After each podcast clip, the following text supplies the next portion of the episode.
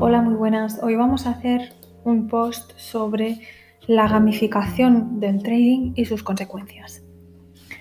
Esto, bueno, pues lo vamos a enlazar con una noticia devastadora de tremenda actualidad que nos recuerda la importancia de uno de los aspectos que ya resaltamos en, otros, en otras publicaciones, tanto en el blog de Aston Dealers como en los podcasts que hacemos aquí en Spotify y en la plataforma de iTunes. Eh, ahí decíamos que no hay que invertir en lo que no entendemos, ¿vale?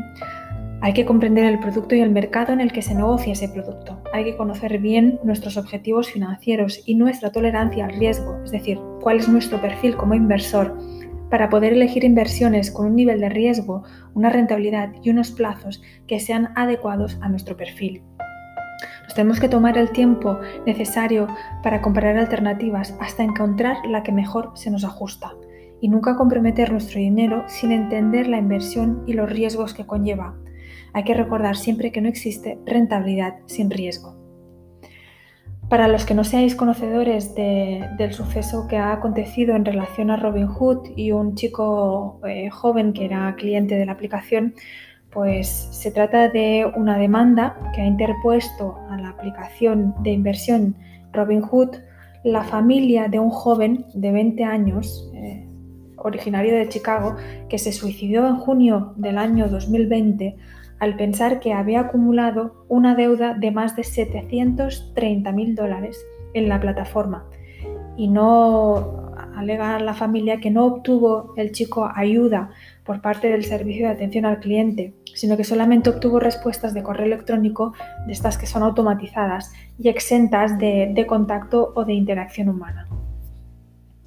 Alexander Kearns, que es como se llamaba este, este, chico, como tantas otras personas, pues había empezado a invertir desde su móvil durante la pandemia y lo hacía a través de esta popular aplicación estadounidense de trading sin comisiones, es eh, Robinhood debe su nombre a que promete democratizar la inversión, hacerla accesible y fácil a inversores no profesionales. En España no funciona esta aplicación, la más parecida que tenemos es eToro, que es una compañía israelí cuya premisa de funcionamiento consiste en que copies y pegues las operaciones que abren y cierran los traders más experimentados y a los que puedes ir siguiendo. Observad qué dato tan significativo cuando googleamos la palabra Robinhood y nos aparece como anuncio en primera fila la aplicación eToro como competidor directo de Robinhood en España. Según entrevista a la familia del joven en la revista Forbes, es probable que Alexander Kearns hubiera comprado opciones de acciones es un producto derivado que implica la posibilidad de comprarlas en un futuro y que esos 730 mil dólares fueran una cifra temporal que se visualizaba en la interfaz mientras se ajustaban las cuentas. La hipótesis de la familia de Alex Kearns es que éste se quitó la vida el pasado verano tras invertir y ver un gran saldo negativo en su cuenta, sin entender la información financiera de esa aplicación. A raíz de este suceso, Robinhood pues, se comprometió a cambiar el diseño de la interfaz, que por cierto estalla confeti todo el rato, y aumentar pues, los recursos educativos para, para sus clientes inversores. Explica muy bien a Sier, un inversor particular y autor del blog Invertir mis ahorros, que el enfoque de estas apps es parecido a una casa de apuestas. Fomentan mucho el trading a corto plazo que es lo que mm, decíamos al principio, gamifican el trading, no te cobran comisiones. Y además en muchas ocasiones ni siquiera compras la acción como tal, sino compras un contrato por diferencia, un CFD, una especie de, derivado financiero con el que tú obtienes su rentabilidad por un periodo de tiempo. Y eso permite que compres trozos de acción. La posibilidad de comprar trozos de acción y la ausencia de comisiones son un gancho perfecto para atraer pues, a los más jóvenes, a los más, digamos, eh, inexpertos, a los más eh, nobles. ¿no? En, en, brokers más profesionales y bancos, pues necesitas comprar acciones completas, no puedes comprar trozos de acción y además pagas una comisión que te hace pensártelo dos veces. ¿no?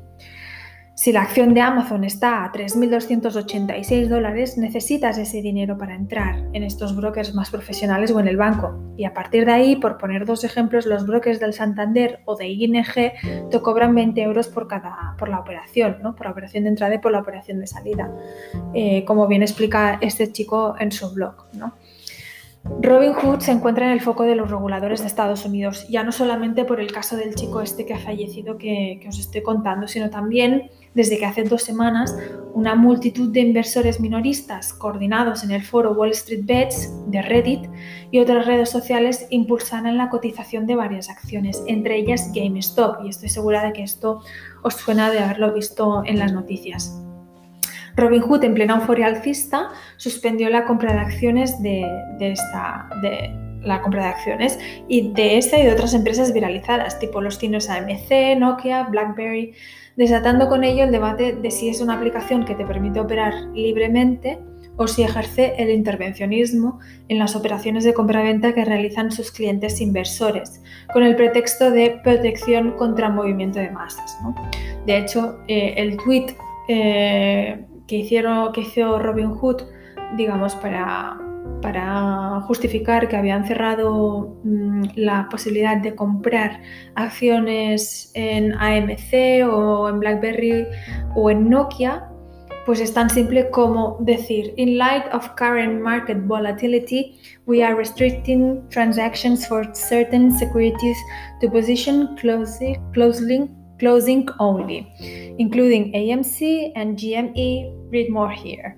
O sea, solamente te dicen, en vista de, que hay mucha volatilidad, eh, restringimos las transacciones para, para, asegurar posiciones de cerrada, de, cierre del activo. ¿no? ¿Cuál es el sentido de todo esto? Pues mirad, esto es especulación pura y dura. Una vez el último bajista cierre su posición, el precio de la acción no se va a mantener, porque esa subida de precio, esa cotización solamente eh, ha sido inflada de manera artificial.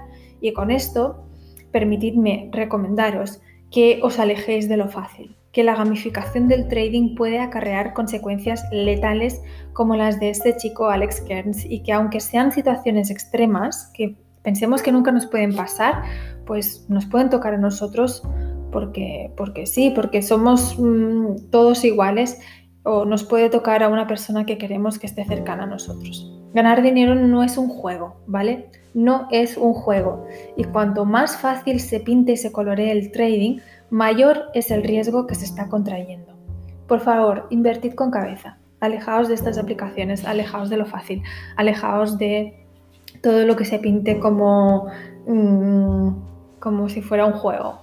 Esto no es un juego. Aquí no, no cae confeti. Aquí caen, caen panes como, como una salida del mercado con, todo tu capital invertido.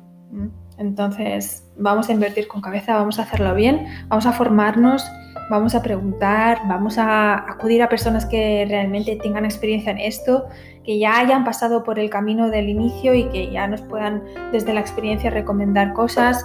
Eh, bueno, en fin, mm, por favor, inviertan, inviertan con cabeza.